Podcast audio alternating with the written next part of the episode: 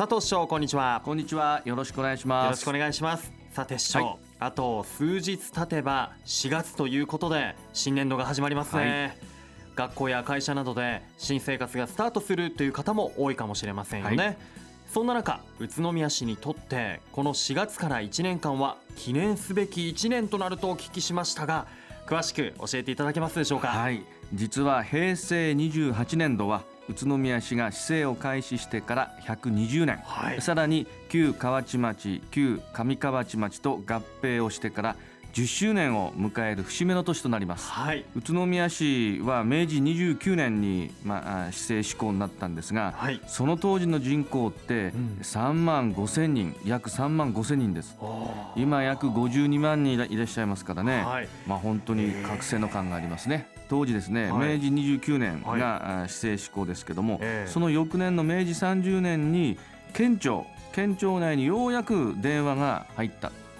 開通したという年でもあったそうです。ね、今やインターネット携帯電話ですよ、はい、これ固定電話ですからね。そうですよね。まだ多分、ね、あの何ですか壁にボックスみたいのがついていて。そうですね。交換通してっていう、はい、まあ、もちろん黒助さんもそんなの知らないでしょう、はい、テレビとかドラマで見たような、ね、だと思うんですけども、はいまあ、そういう時代であったということです。はいまたね今からまた120年後っていうとまあインターネットの時代からまたどう変わっていくのかなっていうのもね本当ですね、えー、考えてしまいますけれども、はい。えー、随分と今お話を聞いていても今と昔では違うことっていうのが分かりましたね、はい、えー、市長120周年合併10周年を迎えるということで今どんな思いですか？はい。120周年、はい、そして合併10周年の、まあ、思いを込めたテーマを作ったんですよ、はい、それが記念事業テーマとして120年の感謝と絆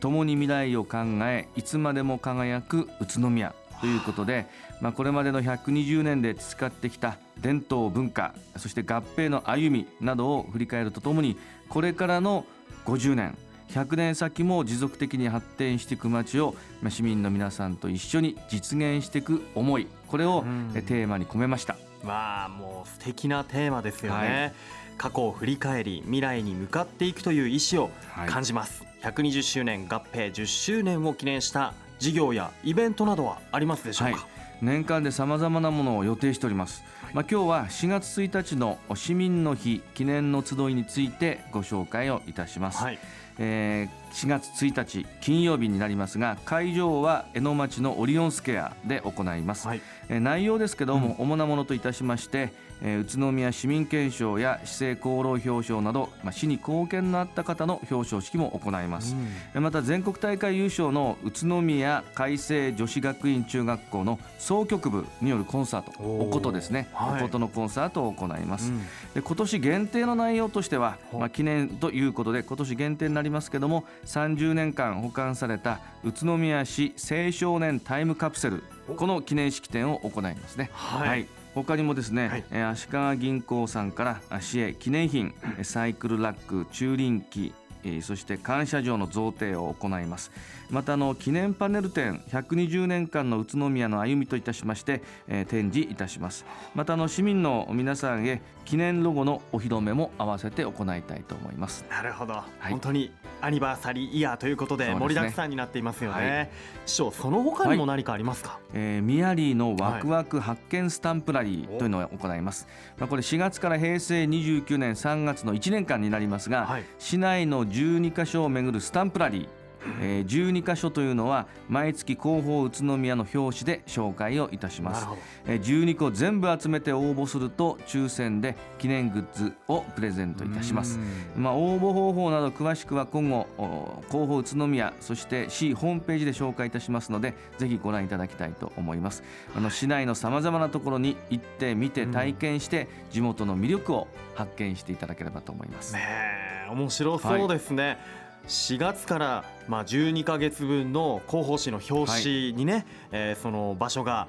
映されているということではいでね、これは目が離せないし、はい、コレクションにもしたいなというふうにね思いますね。ちなみに市長4月に紹介する場所って言ったらどこなんでしょうか？はいそれはですね、はい、4月1日発行の広報宇都宮4月号を楽しみにしてください。教えません。わ、はい、かりました。でも少しだけでもヒントお願いします。はいそうですね、えー、この季節にこの季節にふさわしい桜の名所です。おおなるほど。決まりですね。おおどこでしょうね。ねぼんぼり飾られたりということで、はい。わかりました。はい。さあねいよいよ春満開今市長のお話にもあったように、はい、春といえば桜ですよね。宇都宮市内にも桜の名所お花見スポットがいくつもあると思いますが佐藤市長いくつかご紹介いただけますか？はいえー、まずですね鎌川の川床桜祭りですね、はい、まあ、宇都宮の中心部を流れる鎌川の三橋から出雲橋までしだれ桜が咲き誇る隠れた名所となっております、うん、この川床の開放は4月1日から10日午前11時から午後8時そしてぼんぼり点灯は4月1日から10日その午後6時から午後9時となります、はい、また八幡山公園でありますけども、うん、3月31日から4月10日